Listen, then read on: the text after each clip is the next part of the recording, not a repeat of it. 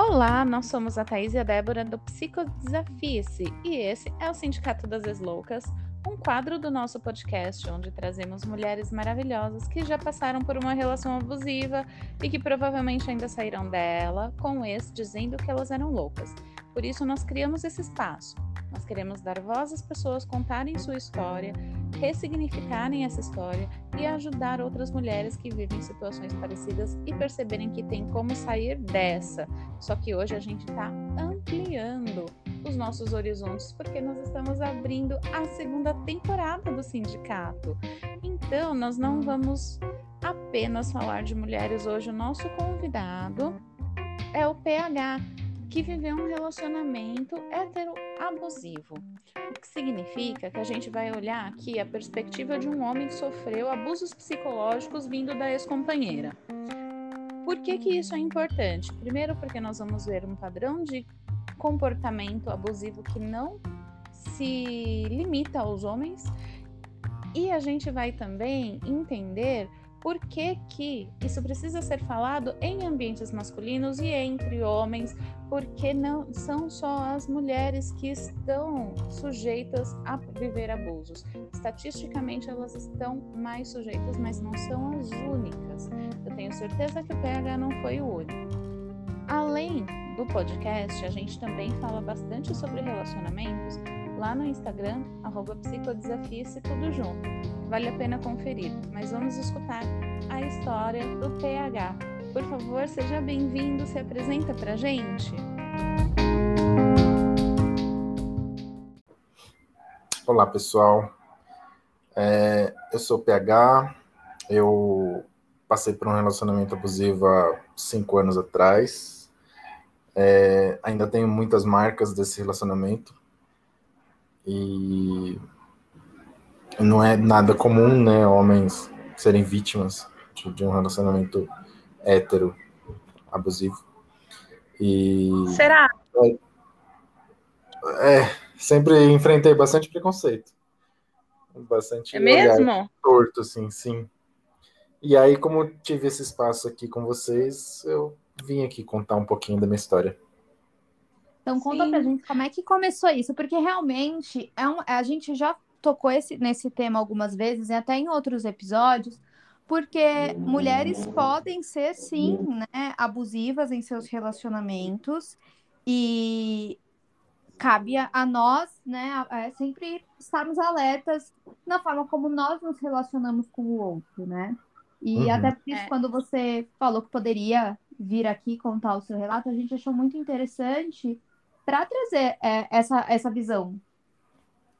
A Sim. gente vibrou. A gente vibrou porque a gente vive falando a respeito das questões de gênero, né? Que tem a ver com você estereotipar a mulher como sempre o sexo frágil, e uhum. nisso você também estereotipa o homem como o sexo, o gênero forte, né? Se um o abusador, né? forte, né? Uhum. Ou seja, ele é sempre o abusador. E nisso, se existe uma dinâmica em que é, o abuso é cometido pelo lado feminino, como é que esse homem vai sair disso, sendo que o lugar de forte é, de certo modo, um lugar privilegiado, você vai enfrentar muito preconceito. Quantos uhum. homens podem não ter passado por isso, nem ter conseguido identificar, justamente porque não se fala do outro lado, né, do inverso da moeda. Isso, exatamente. É, quando eu, eu digo, dizia para as pessoas, ou conto a história, e dizia que, que na época que eu estava tentando sair, né? Quando, quando tem um momento de estalo, né? Que você fala, não uhum. pode estar acontecendo comigo, né? E eu tinha medo de morrer mesmo. Eu tinha medo que ela me matasse, que ela passasse com o carro por cima de mim. Eu andava na rua com medo, ela, ela me perseguia em todos os lugares, né? É, assim, é, começou. A gente hoje olhando para trás fica muito claro as coisas, né? Mas quando a gente está ali mergulhado no relacionamento, é, a gente não tem essa visão do todo. Então, uhum. ela, o relacionamento começou perfeito, como toda a maior parte dos relacionamentos começam. É, a gente era muito feliz, era muito companheiro, eu tinha muito prazer na companhia dela para todo tipo de, de, de ocasião, né? E ela foi é, entrando na minha vida assim, com, de repente, assim, né? De repente ela estava em todos os meus círculos, desde a família até amigos, amigos mais íntimos, amigos menos íntimos. Conseguimos um, eu consegui um trabalho onde eu trabalhava, a gente trabalhava junto. E depois ela estava indo no bar da faculdade junto comigo também. Então ela foi tomando todos os espaços. E óbvio, no, no, no, enquanto eu estava vivendo, eu não percebi, né? É, o quão prejudicial estava é, se tornando aquilo, né? É, e aí, aos poucos, ela foi me virando contra essas pessoas, foi fazendo a minha cabeça e me afastando dessas pessoas, inclusive família. E quando eu vi, eu estava pedindo, entre aspas, é, pedindo de forma indireta, né? A autorização dela para visitar minha avó no final de semana. E aí, nesse momento, eu, eu estava nos círculos dela. Eu estava na, na praticamente morando dentro da casa dela. Estava é, nos, no, nos círculos de academia, de faculdade, de, de, de amigos dela. O, o, os rolês eram ela que escolhia. Quando ela que escolhia. E, só que na. Eu bato muito nessa tecla, né? Porque na, vivendo ali a gente não percebe, né? E uhum. isso foi. Hoje eu conto isso e soa meio, meio estranho, meio esquisito, assim. Mas quando a gente está vivendo ali, tudo isso aconteceu tão natural que, que ela sempre foi muito certa. E e quando eu percebi e comecei a me incomodar com isso, falou, opa, eu tô duas semanas sem ver minha avó e, e não vou poder ir porque ela vai para um, um, uma festinha na casa dos amigos, pessoas que eu nem conheço e que eu não precisaria estar, sabe? Não é uma presença obrigatória, mas ela que fosse para a festa dos amigos e eu fosse para minha avó fazer a minha atividade, mas não podia. Não tinha essa opção. Quando eu tentava me soltar desse jeito, aí eram brigas, brigas muito sutis e que rapidamente ela fazia com que eu me sentisse errado na situação, e aí eu voltava atrás na minha decisão e, e sempre é, acatava o, a vontade dela, né? E isso foi me deprimindo muito, e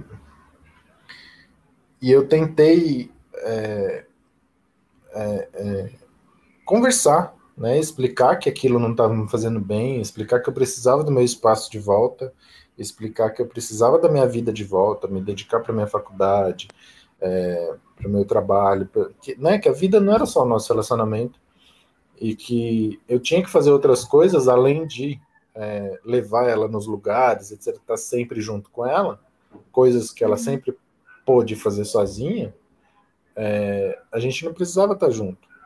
E aí a gente brigava muito quando, quando eu tentava mostrar isso para ela, que é, o fato de eu passar um final de semana na casa da minha avó, de eu me encontrar com os meus amigos da faculdade para fazer um trabalho, não queria dizer que a gente estava terminando o relacionamento, só que cada um precisava seguir com a própria vida né? E tinha os nossos momentos e teria os momentos individuais, mas ela não aceitava e aí ela ganhava pela agilidade de, de raciocínio e, e memória. Então ela resgatava umas coisas, é, umas frases soltas e tal que é, dita num contexto tinha um sentido, só que ela trazia para descontextualizava a frase e fazia com que eu me sentisse culpado, sabe?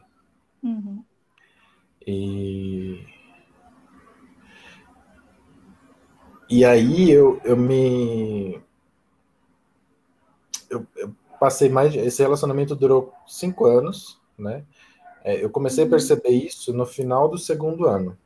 O terceiro ano a, eu, a gente começou a, a, a ter uns desentendimentos, porque eu comecei a tentar voltar para minha vida. E o quarto ano foi todo eu tomando coragem para terminar o relacionamento. Eu não tinha coragem de, de chegar para ela e falar: chega, eu não quero mais. Porque eu já não amava mais, eu já não tinha mais paixão. Os planos é, que, que a gente tinha feito juntos já não fazia mais sentido nenhum, porque eu comecei a enxergar que ela, ela me afastou da minha própria família, ela me afastou dos meus melhores amigos. Ainda hoje eu perdi muitos amigos que até hoje eu não converso mais por conta das mentiras que ela contou na época. Por exemplo, o quê? Olha, Dé. contextualizar, assim, você sabia das mentiras? Como é que é, você só percebeu depois? As mentiras eram para você, para os amigos? Então, eu acho que, que devem ser coisas muito parecidas com o que ela contava do ex do, do, do ex dela antes de mim. Hum. Então, quando a gente estava junto, ela falava que o ex dela largava ela para ir para futebol, que largou ela para passar o Natal com a família e não foi ver ela, é, que o ex dela só pensava nele é, e não, não fazia nada por ela, coisas assim. Hum.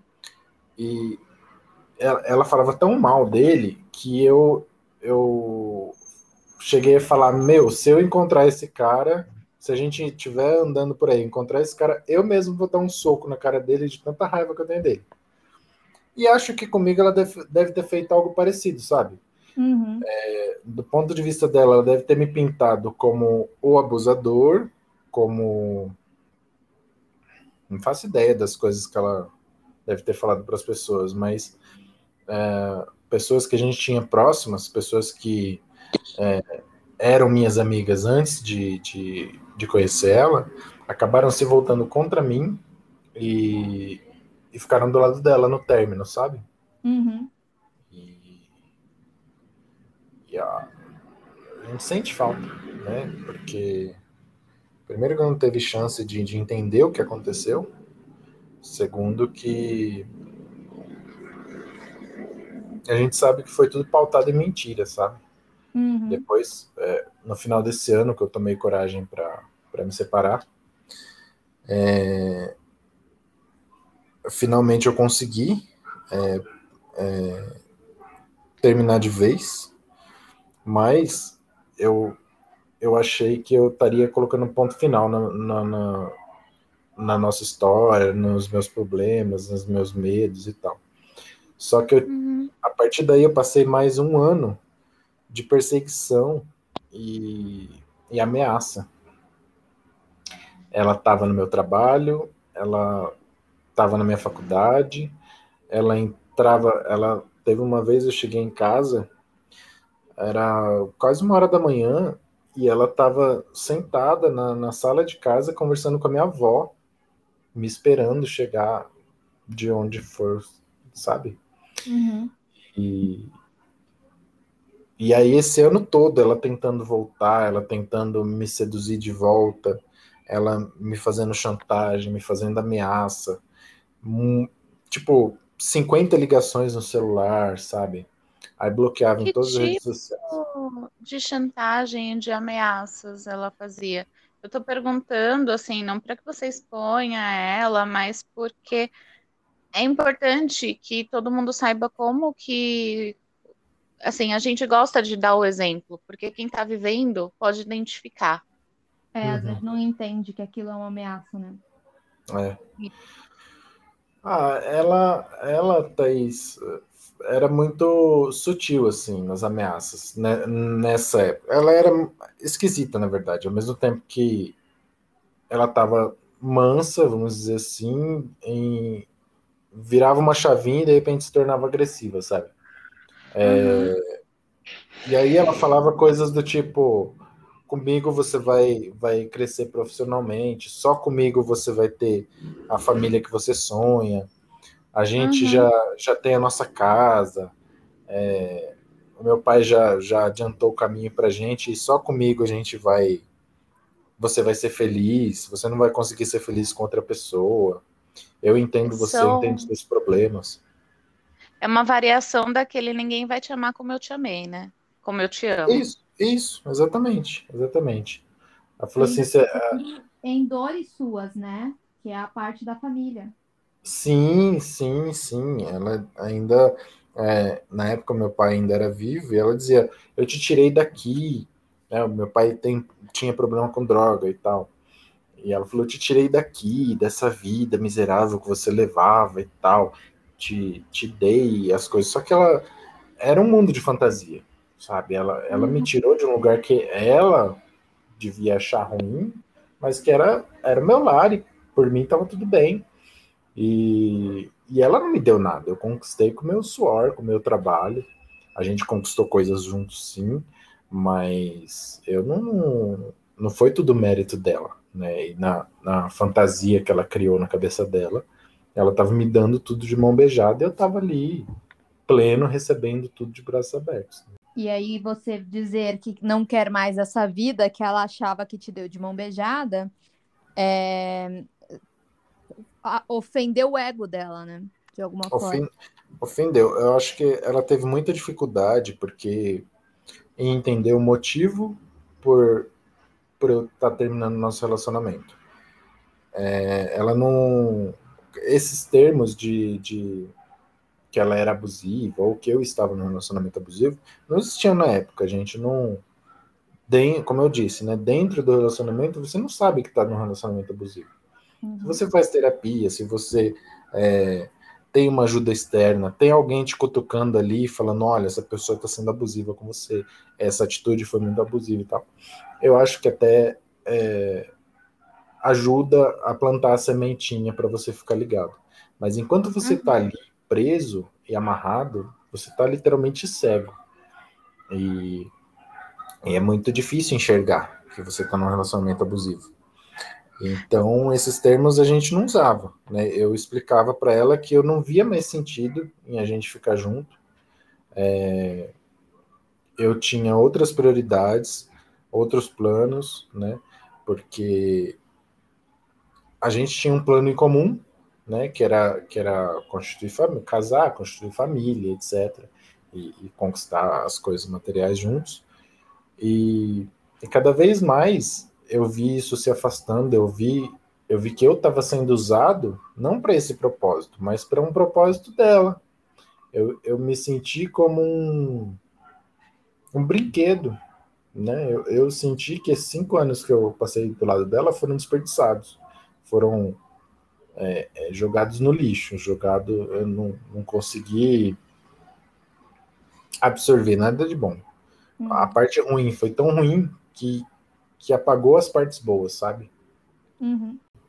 Sim, isso é uma coisa que não, não é exclusivo seu pega, porque a gente entrevistou várias outras mulheres e fica nítido, né? Na maior parte dos casos, quando o relacionamento é encerrado, a, a gente sente como se tivesse encerrado um relacionamento por N motivo.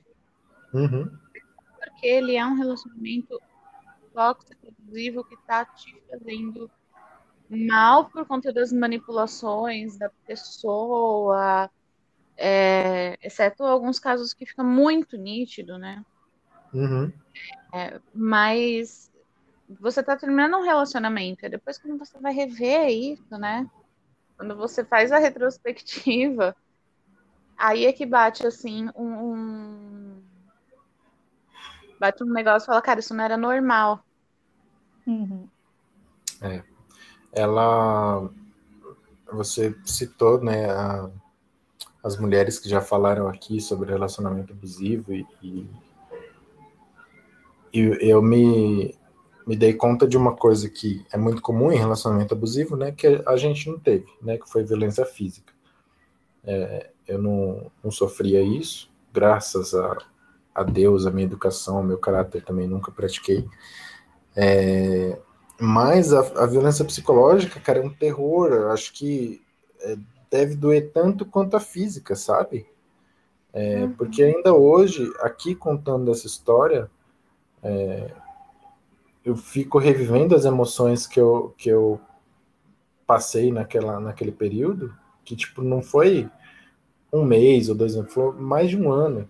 Isso eu estou abordando só a parte do término mesmo, que eu terminei e fiquei tentando fazer com que ela parasse de me perseguir. E. Cara, me dá medo ainda, sabe? Hoje é, eu mudei de cidade, mudei de estado, tô muito longe, eu tenho mais tranquilidade, mas só de pensar nisso que eu vi lá atrás é, é complicado. Né? Teve uma vez que já fazia mais de seis meses que a gente já tinha separado. E eu tava em casa, tipo, tava uma, uma noite de calor, assim, né? Então eu tava. Eu tava só de cueca em casa, de madrugada, teclando com alguém no, no telefone, tipo, alguém de aplicativo, assim, Tinder, alguma coisa assim, né? De madrugada. E é, meu pai, como eu disse, ele, ele era usuário de drogas, então ele ficava na rua, ficava na porta de casa e tal. Então, ela passou de carro, viu meu, meu pai na porta, parou para falar com ele e entrou. Como meu pai inocente, tal, não tinha, não tinha, não sabia de nada do que a gente estava passando, só sabia que a gente tinha separado, deixou ela entrar. E aí seis meses depois, a gente ainda. Ela me perseguia ainda em todos os lugares, mas eu nunca esperaria que eu taria, estaria de madrugada em casa, só de cueca, ela apareceria ali na minha frente. Na hora que ela, eh, na hora que ela falou assim, bonita, hein? Não sai desse celular. Eu juro por Deus, eu preferia ter visto o Satanás parado em pele na minha frente. Que eu ia pegar ele e dançar um bolero, porque ver ela ali, depois de fazer uns dois meses que eu não a via pessoalmente, cara, eu fiquei branco, branco, branco, branco. E aí ela tava ali, duas horas da manhã, no meio da minha sala, eu só de cueca, e ela agindo plena e natural, e com outra pessoa ali, uma amiga dela, sabe? E agindo super natural, como se a gente fosse melhores amigos e sei lá. E aí eu expulsei ela mesmo de casa, né? Falei, meu, dá licença da minha casa, sai daqui e tal. Mas ela falou, eu não vou te deixar. Eu não, você acha que eu que eu desisti de você? Eu não desisti, eu não vou te deixar. E, e aí reacendeu a perseguição é, de novo depois disso, né? Ela foi embora e tal e, fazendo graça. Ela não, não, não se incomodou com eu estar expulsando ela, ela tava rindo, achando que era brincadeira, sabe? Sei lá. E aí depois disso reacendeu, e aí ela tentou se reaproximar e e ela fazia um jogo tão sujo que às vezes ela conseguia. Então ela, sei lá, eu falava, ah, vou ali na casa do do, do fulano. Ah, não, vamos lá que eu te deixo lá. E aí fazia um jogo tão, uma insistência tão grande que eu aceitava, e aí, a partir daí ela gera motivo para ela voltar a me ligar e voltar a mandar textão e etc. E, e foi um, um, período muito difícil, muito difícil. Eu consegui me, me desprender mais quando eu comecei a sair com outras pessoas foi muito difícil, mas eu comecei a sair com outras pessoas e eu, eu usei algumas pessoas é, literalmente como, como uma saída de emergência, um escudo, né? É, eu mostrava que eu estava com outras pessoas para ela falar, entender que, que ela não, não tinha mais vez. E aí é, eu ia para casa de, de, amigos que ela não sabia o endereço e tal, e, e, ficava escondido lá, né? Ela ia na minha casa, ia em faculdade, ia em todos os lugares atrás de mim e não, não me achava. E, e, acho que isso ajudou ela a se afastar. E, e a gente foi, foi. Ela era bloqueada em todas as redes sociais, o número dela era bloqueado, ela pegava outros números para ligar para mim. E, e ela foi se desvencilhando e de repente nunca mais ligou. Até um dia que, que eu anunciei que ia ser pai, isso já um ano e pouco depois que da última vez que a gente se viu. Aí ela me mandou mensagem, é, essa mensagem, SMS, né? E praguejando, falando que a minha filha ia pagar todos os pecados que eu fiz e o que eu fiz com ela, a minha filha ia sofrer muito mais na mão de alguém. Sabe, foi o último contato que, que eu tive dela, a última, a última notícia, né, dizer assim, né? Uhum. Mas o sentimento ainda está aqui, de, de medo e, e angústia. É, faz tempo que foi esse último contato, PH? Foi 2017. Uhum. Tem um negócio que, que ela fez que é bastante traumático mesmo, que é esse negócio de você nunca saber quando que você vai ter que lidar com esse problema. Uhum. É um pouco do que algumas pessoas é, enfrentaram no início da pandemia, que é o pânico de você não saber se você pode sair na rua, se você tem que usar se máscara funciona, se pode sim, sim. Encostar em alguém, se pode ir no mercado, se pode realmente, tipo, sei lá, lavar a roupa com, com o quê, né? É, é você não saber da onde vem o perigo. Uhum. Você até sabia de quem que vinha o perigo, mas você não sabia em que momento que isso ia aparecer. Isso. É. E a gente não pode de maneira alguma é, diminuir o que acontece, porque conforme você foi falando, eu ia pensando, se essa situação fosse invertida, se fosse uma mulher ouvindo de um homem, eu não vou desistir de você. Você acha que eu vou desistir de você? Eu não vou desistir de você. Eu senti uhum. um pânico de me colocar na situação. Sim. Eu me via assim, escutando isso de qualquer, de qualquer pessoa e bate um pânico. Uhum. Né? Você é, é, alguém que não tá nem aí pro que você tá falando, pro não que você tá falando, né? Isso. Eu tive, eu tenho, eu não, às vezes eu não consigo é, expressar com exatidão, né, a, a, a gravidade da, da situação, o sentimento que eu passei ali. Mas esse, esse período foi bem, bem assombroso, assim, sabe? É um período de, de ameaça que a gente. A, pessoa faz a gente se contestar, o, o abusador faz a gente se contestar se a gente está certo no que a gente está fazendo, sabe? Se não é a gente o grande vilão da história. Eu já me peguei várias vezes pensando se realmente não era eu o abusador, da relação, sabe? Porque ah, será que eu sou tão ruim assim, do jeito que ela tá falando, e eu não enxergo? Né? E é aí que, que eu acho que até ia, ia deixar como conselho, né? Uh, é, para alguém que possa estar tá passando por alguma situação parecida, é, ouvir os amigos, Uhum. Aqueles amigos que a gente tem próximo, aquela pessoa próxima da gente que vê a gente, vê o relacionamento de fora e tal, ela sempre tem algum conselho, alguma, alguma, por menos intimidade que a gente tenha, mas ela sempre vai é, te ajudar tentando abrir seus olhos. E, e, na hora, a gente não dá ouvido.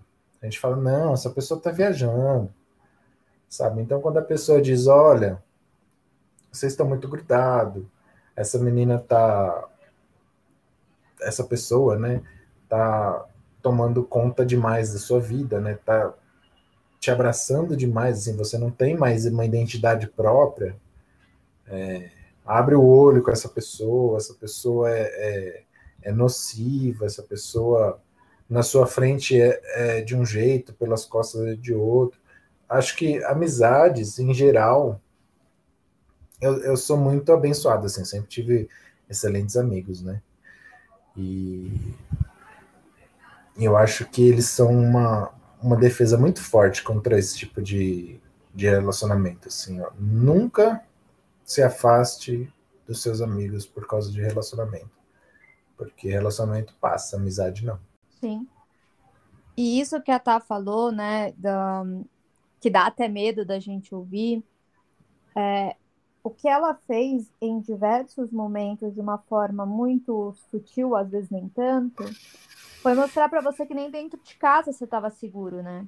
Você não Isso. tinha um espaço é, onde você poderia ficar tranquilo. É quase que assim, em alguns contextos de, de relações abusivas, a pessoa volta para o abusador não é porque gosta de sofrer, mas é porque a sensação, e às vezes sim, existe também. Uh, no, no, seu caso já não tinha mais afeto, mas muitas vezes a pessoa sai de relações abusivas com afeto do uhum, outro, mais que o outro faça sofrer. E aí junta um eu gosto da pessoa com é mais seguro eu ficar com ela do que eu ficar longe dela.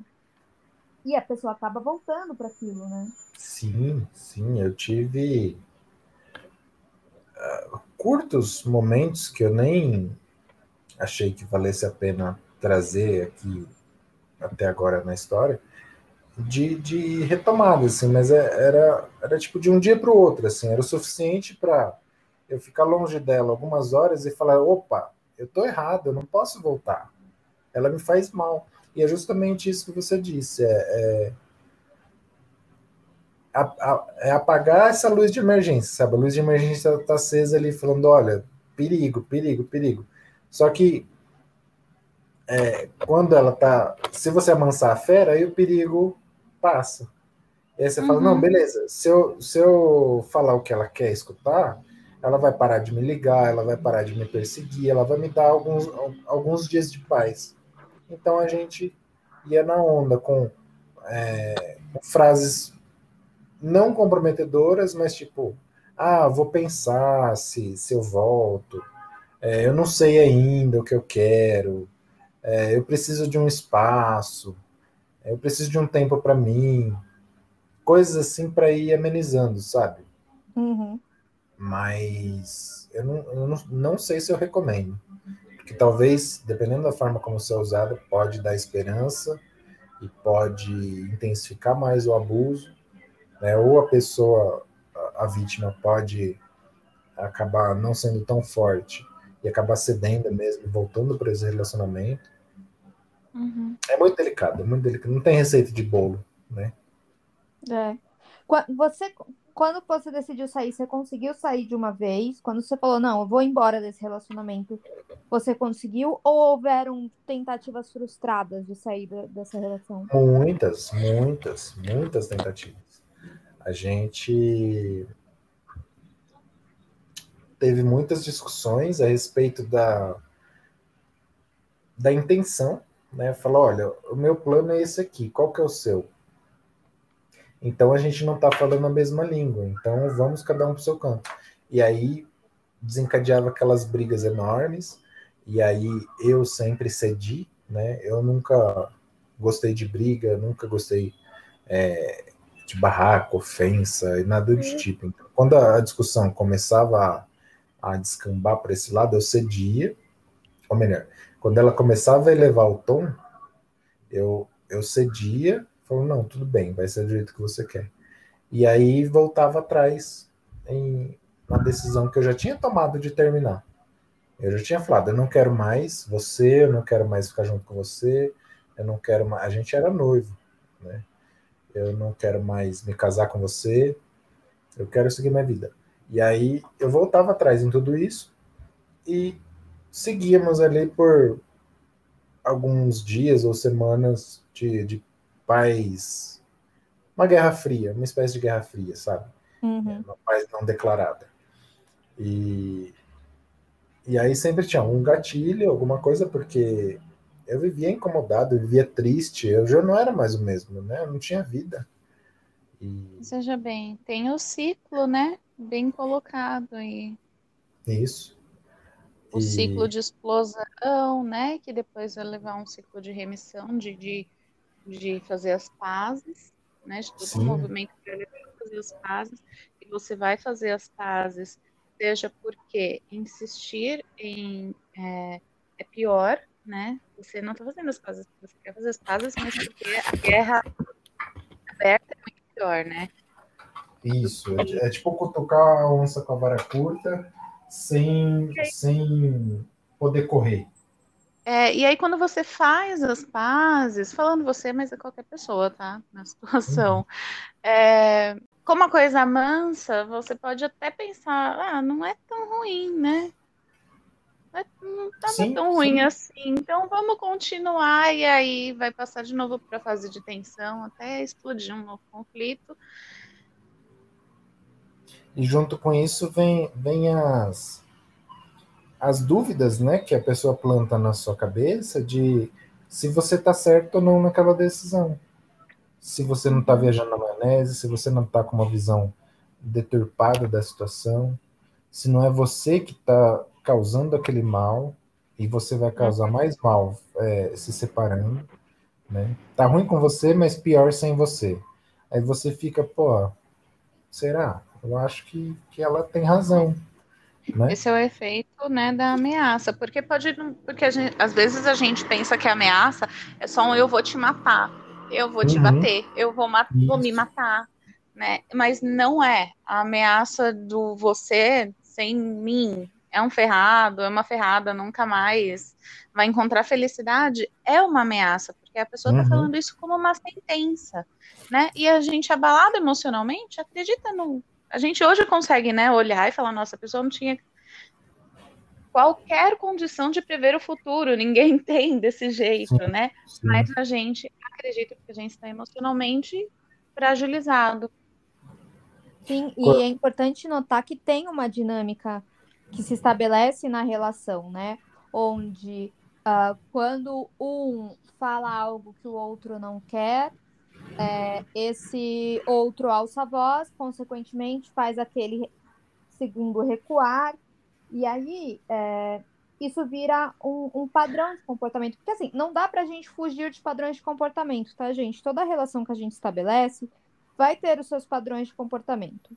É importante uhum. a gente uhum. avaliar se eles estão saudáveis ou não. Então, você que está escutando a gente, perceba se dentro da sua relação existem padrões que são saudáveis. Porque, às vezes, esse comportamento que o Rafa trouxe, né, de uma, de uma pessoa começar a levantar a voz, e aí o outro recua, e aí tudo é do jeito que a primeira pessoa quer, é, acontece no seu relacionamento. E aí você vai falar.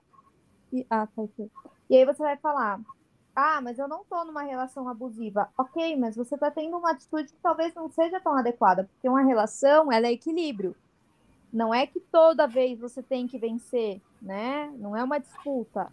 Existem momentos que cada um vai ceder. Se toda vez você está usando uma, é, como arma, né, é, um comportamento para silenciar o outro, tem algo errado ali.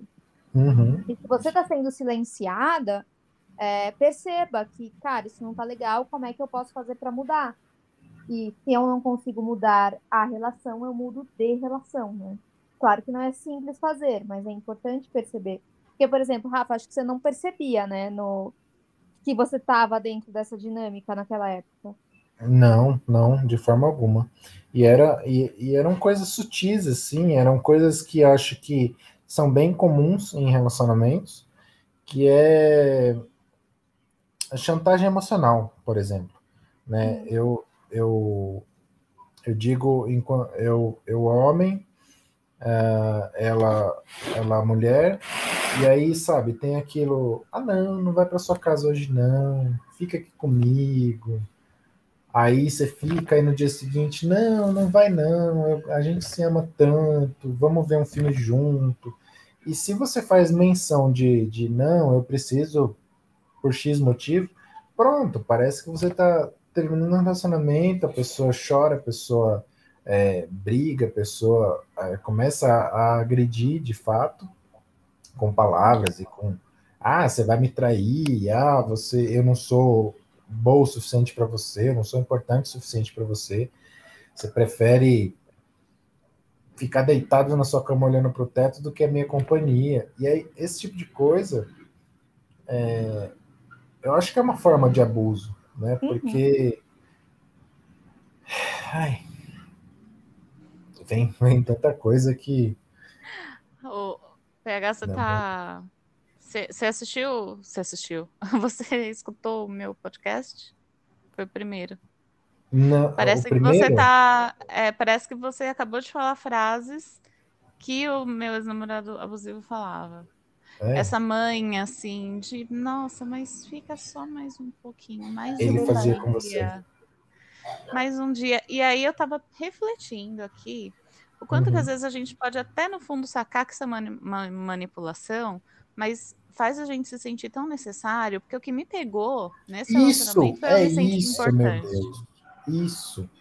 Porque tá, começava com o final de semana, aí depois do final de semana eu tava chegando lá na sexta-feira, aí uhum. chegando na sexta-feira indo embora na segunda-feira. Quando eu via, já tava a semana inteira.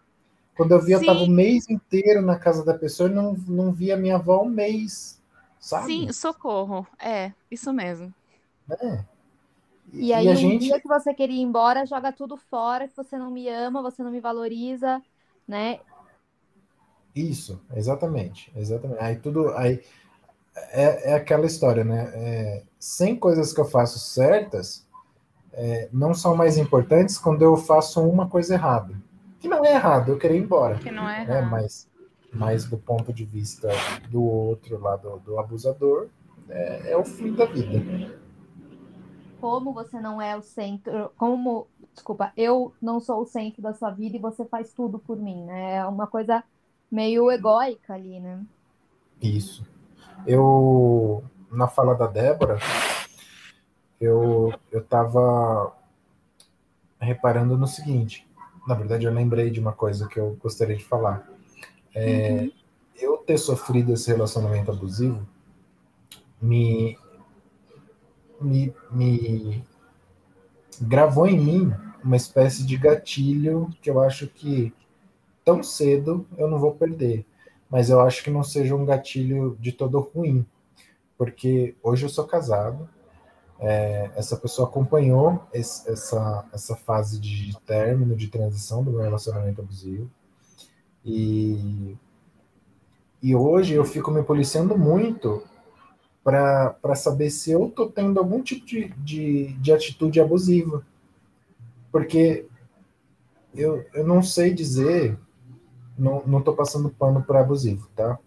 Mas eu não sei dizer se toda pessoa que é abusiva é abusiva, tipo, eu sou abusivo e vou abusar, sabe? Eu acho que é uma coisa inconsciente, é uma, é uma consequência de inúmeros atos, inúmeros comportamentos que tornam essa pessoa abusadora e, e, e dominadora e etc.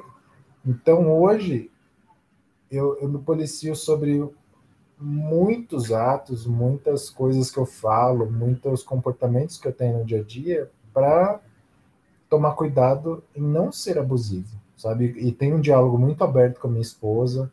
É, ela já já me já se queixou de, de dois ou três comportamentos que eu estava tendo e estavam sendo é, nessa questão era mais machista do que abusivo, mas mesmo assim é uma abertura que, que nasceu da, daí, dessa em ter sido vítima de um relacionamento, né? Uma, uma abertura que eu criei para não cair em, em, novos relacionamentos assim e para não ser assim, né?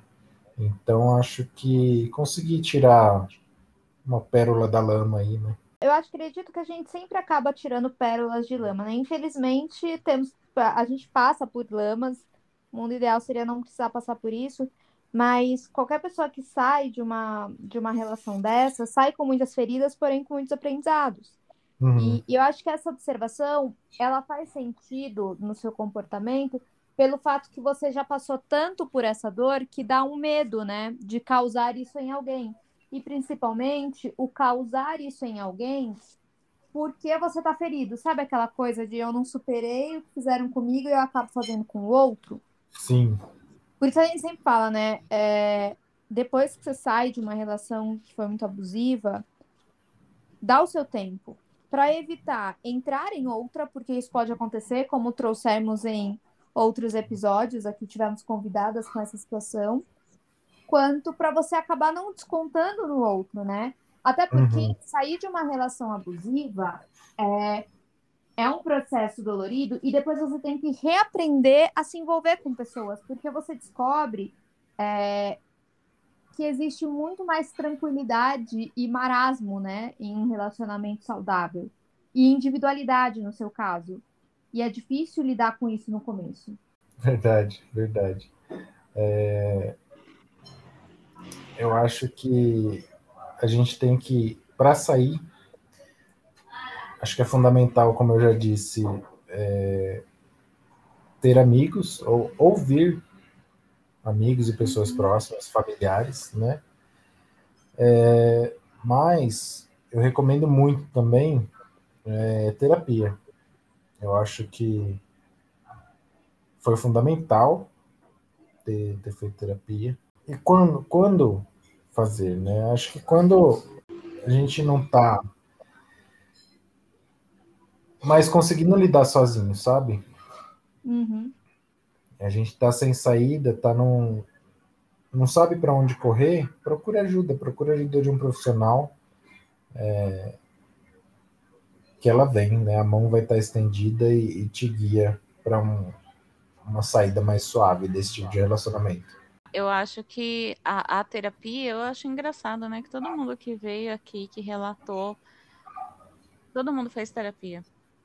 Sim né? E, e é Porque foi importante, né, para às vezes ajudar a se, a, a, se recuperar de uma ferida que ninguém estava esperando, né? A, a terapia, gente, é, é, é, é, muito do que o PH falou, é essa mão que, que vem quando você está precisando e não está dando conta sozinho. Isso. Não, é difícil se recuperar de, de marcas tão pesadas que um abuso fez, né? Porque uhum a grosso modo, é muito mais fácil você colocar a furadeira na parede, fazer um buraco gigante, do que remendar esse buraco depois, né? Do que tampar ele depois. Uhum. Se não for bem feito, esse buraco vai te seguir ou vai aumentar, rachar outras paredes. E então a terapia ela entra muito nisso. Não é um sinal uh, de fraqueza, não é um desperdício aí uh, de dinheiro, muito pelo contrário, é um investimento em vocês. É, muitas pessoas que uh, podem estão ouvindo podem falar, tá, mas eu não tenho grana, eu não consigo fazer isso agora, acabei de sair de uma relação. Às vezes a, o, ex, né, era quem bancava aquela pessoa. Cara, tem muito atendimento gratuito. Que a gente pode até fazer um post sobre isso no nosso Instagram. Mas se você pode uh, investir também, ou se você tem um convênio, cara, procure, procure possibilidades, porque é muito mais fácil fazer com alguém ali te dando apoio uhum. do que tentar ir nessa empreitada sozinho. Eu, eu acho que a, a terapia, falando, falando como paciente, ela consegue te trazer, porque às vezes eu, eu já expliquei isso para amigos que nunca fizeram terapia e tal, né? Eu também tinha muito essas dúvidas de que achava que a terapia me dá um remedinho, ia tomar e tá tudo certo e sair de lá curado. Só que nesse contexto de, de se curar de um relacionamento abusivo, você tá saindo ou saiu e ainda tá sofrendo com as marcas que ele te deixou, eu acho que a terapia ela consegue te te fazer as perguntas necessárias para que você mesmo encontre as respostas dentro de você que esse relacionamento te deixou em dúvida, sabe? Porque o relacionamento abusivo, ele tira a sua identidade, ele tira o que você tem de melhor, sabe? A gente fica se sentindo um lixo, a gente fica se sentindo a pior pessoa do mundo, a gente se sente culpado, e eu acho que a terapia ajuda demais nesse processo de, de reconexão com, com consigo mesmo, né? É, puxando a sardinha aqui, uh, Deus abençoa demais a Débora, porque ela foi essa profissional que me atendeu, me atendeu de graça, porque minha condição financeira na época não, não permitia, mas ela estendeu a mão para mim, ela me abraçou e, e sem, sem exagerar na fala, foi grande parte da, da, da, da, do mérito de eu estar vivo hoje é graças a, a, esse atendimento que ela se prestou a fazer gratuito e, e me tirou de uma depressão horrível, assim, que esse relacionamento me causou. Né? Então, Dé, aqui publicamente, mais uma vez, muito obrigado. Imagina, foi uma honra poder ah. te ajudar e ver sua evolução. Eu fiz de, de todo o coração e você se empenhou muito. É, eu sempre falo isso para qualquer paciente ou para qualquer pessoa que passa em psicoterapia. É, o profissional ele, ele é de extremo valor no uhum. processo, por isso você não pode fazer qualquer coisa, né? A psicoterapia é uma coisa séria, por isso não, não tenta remendar e ir para um autoajuda, para qualquer coisa. Se você precisa de apoio, se você está num processo depressivo, num processo ansioso, é psicoterapia, é com psicólogo, isso, não dá para fugir. É, não tente outras soluções, porque o buraco que você vai causar pode ser muito maior. Mas também é, tem muito do, do paciente, né? O Rafa, ele não saiu disso só porque alguém iluminou o coração dele e ele saiu sozinho. Houve muito trabalho, porque psicoterapia também é mexer em feridas, olhar para essas feridas, uhum. é, ter que lutar contra crenças que foram instauradas ali, né, de, de menos-valia. E, e é difícil fazer isso depois de sair de uma relação abusiva. Por isso que também volto a mostrar como a terapia é importante, né? Não adianta alguém de fora vir e falar, nossa, para com isso, você tem valor, olha, olha seu valor aqui, te mostrar de diversas formas como os amigos fazem. E fazem porque é a, é ação dos amigos mesmo, é o papel uhum. dele. Isso. Mas é difícil conseguir reconhecer o, de, o que vem de fora quando por dentro tá morto, né? Então... Você tá então tão distante, né? Tão distante do teu valor que que ele pode estar tá sendo esfregado na sua cara, você não reconhece. Isso, exatamente. E vem a sensação de estar tá falando para me agradar, tá falando só porque é bonzinho. Ah, as pessoas estão enxergando algo em mim porque eu estou enganando elas. É, é, a gente encontra diversos motivos para dizer que o outro só está tentando me agradar, né? Uhum. Então, terapia, galera. Para ontem. Sim. Rafa, tem já. alguma coisa. Ah, desculpa, pode falar. Não, não, ia falar terapia já. Exatamente. Olha o slogan. Você já ligou para o seu psicólogo Já respondeu a caixinha dele de pergunta no Stories? Por favor, engajamento.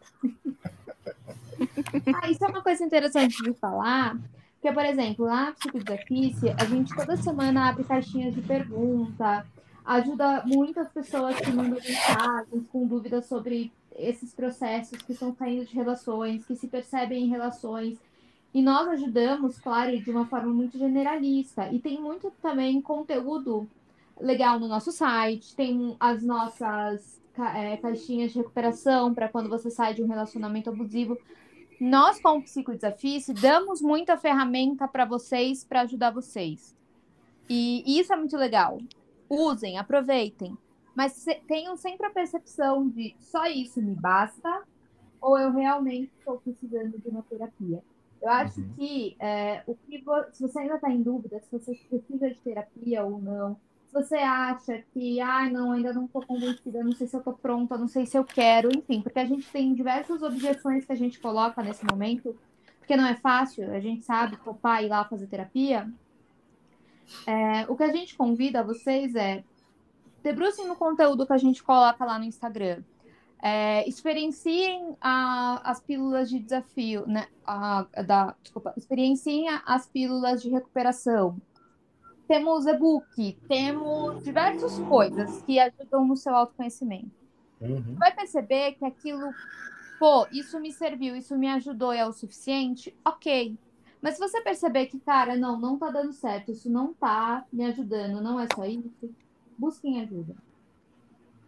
Isso. Acho que para quem está em dúvida, para né, quem está ouvindo esse episódio e está em dúvida se está num relacionamento abusivo, procura todas essas ferramentas que a Débora acabou de, de dizer, que é, com certeza elas vão te trazer a resposta, né, seja por meio da, da dos stories, do, do, conteúdo que é postado no Psicodesafios, até a, a procura de um profissional para poder ajudar vocês. Mas se surgiu essa dúvida, será que eu estou revivendo um relacionamento abusivo? Procure ajuda. Não, não, uhum. Enfrenta isso sozinho, não, e não deixa piorar. Vale a pena escutar a primeira temporada do. E seguir nessa temporada também, né? Do sindicato, porque as. Porque é ouvindo as histórias que a gente consegue identificar o que está acontecendo com a gente. Sim. Sim. Talvez não com toda a clareza que a gente sempre depois. A clareza vem depois, tá tudo bem. Mas se você tiver o mínimo de clareza para conseguir entender que talvez você precise se preservar de uma dinâmica que está adoecendo, não precisa ser algo que coloque a sua vida em risco, né? Uhum. Não precisa ser algo que vai causar transtorno de estresse pós-traumático depois. Não precisa chegar nesse ponto. Então talvez você consiga sair antes, e isso é bom. Então segue, vai identificando, né? Porque a gente vê muita coisa em comum em todos os relacionamentos Sim. abusivos. E você, homem, que esteja passando por um relacionamento abusivo, não tenha vergonha de falar, não tenha vergonha de procurar ajuda. É, você não está sozinho. Sim. E se você está Muito obrigada.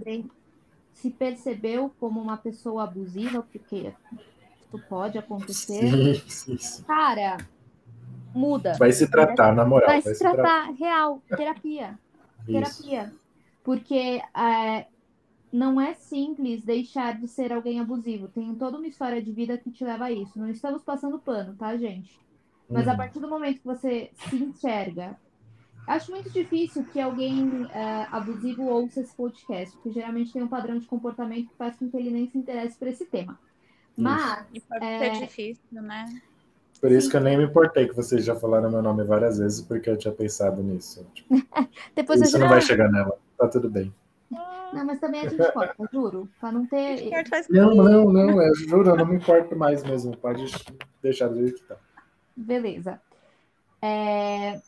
Mas, é... se você está ouvindo e se, e se percebe, cara, é terapia real. Não tem Isso. caminhos a não ser terapia para você deixar de ser abusivo, porque tem muita coisa que você tem que trabalhar de história de vida, é, uhum. de comportamento, de padrão, de inseguranças. Então, esse aqui não, não vou nem falar, ai, ah, consome conteúdos. Não, amigo, direto terapia.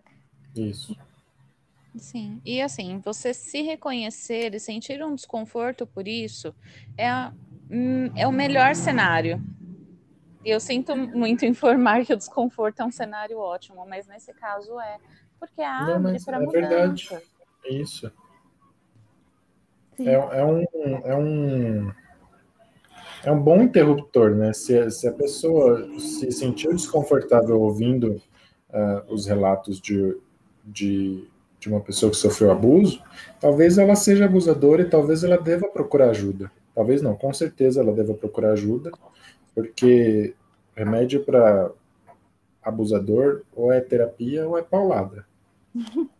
Mas eu gostei, é, pegar do que você falou. É, pessoa, o abusador, ele não acorda assim, ele não é uma pessoa assim, ah, eu sou abusador, então eu vou lá isso, abusar. Isso. Não é, as, as pessoas não agem uma parte. E tá nos detalhes, né, Thaís? É, eles não agem falando, nossa, eu vou fazer isso porque isso vai ser muito maldoso, porque isso vai zoar outra pessoa. Não é, vem de uma necessidade emocional que ele só consegue suprir fazendo esse movimento que é danoso para todo mundo. Uhum. E. E se então, se a pessoa consegue sentir um desconforto, é porque é, é, é assim, não existe mudança se a pessoa não acha que não. Tá tudo Sim. bem, né? porque vai né? ter uma parcela que não vai ter esse, essa moralidade que permite sentir o desconforto. E aí uhum. não adianta, né? Então aí a gente trabalha com as pessoas que passaram, infelizmente, pela mão dessas pessoas e hoje, né, e se foram vitimizadas de alguma forma, uhum. para que elas se recuperem e para evitar, né, novas passagens por pessoas parecidas, assim, conseguir se proteger no futuro. Porém, tem também, né, a, a questão da pessoa ser uma abusadora, ter uma dinâmica abusiva e conseguir perceber isso e mudar o padrão de, de comportamento hum. dela. Porque, como você disse, a coisa pode degringolar, né? Você, se você não tem constante conversas com a sua esposa, você poderia ter um comportamento Isso, no dia a dia de, de pequenos comportamentos nasce um abusador, né? De pequenas atitudes diárias, acho que nasce um, um abuso. Sim, Pode ser dados. Isso. Eu acho, eu acho que o abusador, a, a Thaís estava tava falando e me, me surgiu aqui, que o abusador ele está diretamente ligado à, à necessidade de controle. Né? Então, eu acho que uma maneira fácil de, de identificar se você está sendo abusivo ou se você está sofrendo abuso é medir essa, essa necessidade de controle que você tem. Controle pelo outro, controle pela vida do outro, controle pela emoção do outro. Né? Uhum. Não, vai além do ciúme, vai além da, de outras questões, mas eu acho que o, o abusador ele quer estar sempre no controle da, da, da do, do ato, das decisões do outro. Né? Sim. Sim, ele quer a posse. Respeitando limites, né? O limite Isso. não é algo entendido como saudável, mas é entendido quase como uma afronta. Como assim? Você é um ser diferente de mim, que não é regulado pelo que eu quero, pelas minhas necessidades. Quase que como um, um bebê faz, uma criança faz, né? Que acredita que o mundo gira ali em torno dela e, e que todos têm que servi-la. Uhum. Aproveitando o gancho aí dessa época, é tipo um simbionte, né? Igual o Venom aí que tá no cinema. Um organismo que, que vive do outro e que suga a energia do outro e usa a vida do outro para benefício próprio, sem perceber. Sim. É isso. TH, tem alguma coisa que você gostaria de falar que não foi falado ou dar um último recado para as pessoas que estão ouvindo? Olha, eu queria agradecer o espaço. É, no começo eu estava um pouco é, com, com receio, é, vergonha, né, de ser um homem hétero, cis, tá vindo aqui falar que sofreu um abuso de, de uma mulher, onde já se viu, né? que mundo vivemos. E, mas me fez muito bem. Espero que é, essa história sirva de inspiração para quem está sofrendo buscar ajuda ou para alguém que esteja, como a gente falou, se identificando com os traços de um abusador também procurar ajuda. É, acontece, né? É raro, mas acontece. A gente sofre do mesmo jeito. Na verdade, acho que mulheres ainda sofrem infinitas vezes mais do que homens, né? Num relacionamento abusivo, mas dor é dor, né? Cada um sabe o tamanho da sua própria dor. Queria agradecer muito a vocês, agradecer a Aline que me convidou para esse podcast também. É, é, é espaço para mandar beijo também? Pode, pode mandar beijo para a Xuxa, para todo mundo. Então, eu queria mandar um beijo para minha esposa, que eu amo muito. Um beijo para minha filha. É, espero que um dia ela ouça esse podcast e saiba um pouquinho da história do papai. E, e boa sorte aí para quem está saindo de, de, um, de um relacionamento assim. É, e, e que Deus proteja para que você nunca entre num relacionamento assim também. PH, ai, gente, gratidão. Valeu, PH. Ai, ai, coração. Olha, você. É, o nível de coragem que exige, porque assim, para se para as mulheres, bota muitas aspas aí, né? O sexo frágil. Uhum. É, vir aqui expor né, a, a vitimização pelos, pelos quais elas passaram, até agora tá passando a moto. É, vir aqui e expor a vitimização pelas quais ela, elas passaram, já é difícil, porque a gente tem que né, ver uma parte, poxa, ninguém quis passar pelo que passou, né? Uhum. Ninguém. Se pudesse escolher, não passaria. Mas passou. Isso. Agora, quando a gente está falando de um homem, a gente está falando de um que vem, como você falou no começo, vergonha, como se é, tirasse um pouco da masculinidade, nem não estar no papel de abusador. Como se eu fosse culpada, né? né? Por ter passado por isso. É, ou como se fosse é, como se isso fosse impossível de acontecer com homens. Não é, você não é o Uhum. único, eu tenho certeza. E é por isso que você está fazendo um favor, na verdade, um serviço de utilidade pública, Uhum. que isso possa alcançar outros homens que precisem escutar isso. Sim. É isso. Arrasou abrindo a primeira temporada, a segunda temporada. Pois é, abrimos com chave de ouro. Que bom, que bom. Espero que, que tenha sido. que dê para aproveitar alguma coisa aí dessa história. Com E contem comigo. Tá vai, vai impactar muitas manas. Quem tá ouvindo a gente, quiser contar pra gente como foi, pode fazer isso lá pelo chat do nosso site, pelo Instagram no direct. Pode marcar a gente no Instagram se quiser compartilhar. Mandem para todos que vocês acham, para todas e todos que vocês acham que podem se beneficiar desse conteúdo, porque esse é o nosso objetivo com o sindicato. Depois da nossa gravação, o PH lembrou de um ponto e a gente achou bem importante trazer, por isso a gente vai incluir aqui. A gente já avisa que ele pode ser um ponto de gatilho, porque ele tá contando a experiência dele de ter que ter relações sexuais com a namorada, mesmo quando ele não queria. É, então, Débora e Thaís, um outro aspecto do relacionamento abusivo que eu não comentei até agora e que é muito comum, né, na, nos relacionamentos que, que as mulheres são vítimas e tal, mas aconteceu comigo, imagino que eu não deva ser o alecrim dourado e e deve acontecer com mais gente também, é a questão do sexo forçado. É, fazer sexo forçado é, é horrível, né? Acho que só quem, quem já fez consegue ter ideia do que é, né? É, quem já passou por isso sabe o quão lixo, quão nojento a gente fica se sentindo, sabe? É... E aí a gente, eu, né, enquanto homem, acabo, eu já tinha dificuldade, mais no começo, hoje nem tanto, mas de abordar esse assunto, de ter sido vítima de um relacionamento abusivo, ter passado por um relacionamento abusivo. E ainda mais quando, quando o homem diz que é, fez sexo forçado, que foi obrigado a, a transar com a parceira, a, a gente vira é, piada, né? Porque onde já se viu um homem negar sexo? um homem viril, másculo, hétero, cis, branco, etc.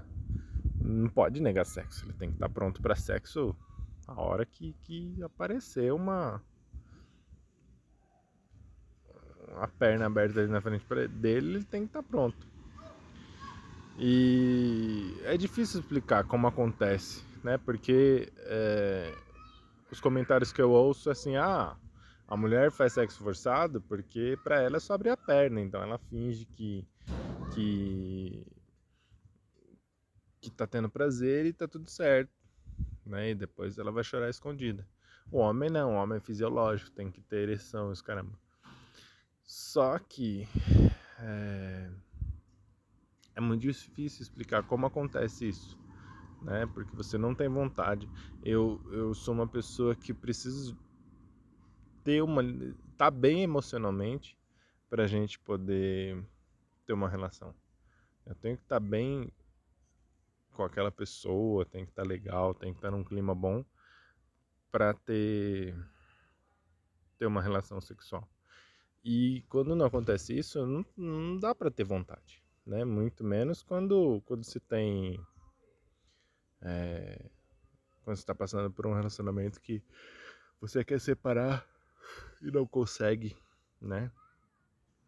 E aí, mesmo assim, a pessoa vem pra cima e te estimula até conseguir e, e faz, sabe? É, é uma sensação horrível. E acho que valia, vale, valeu a pena expor aqui, né, essa parte, porque Mas eu, eu não sei como, como sair, como se desvencilhar disso, né? Porque no meu caso eu, eu acontecia para não gerar briga, não gerar ameaça, não gerar mais transtorno, sabe?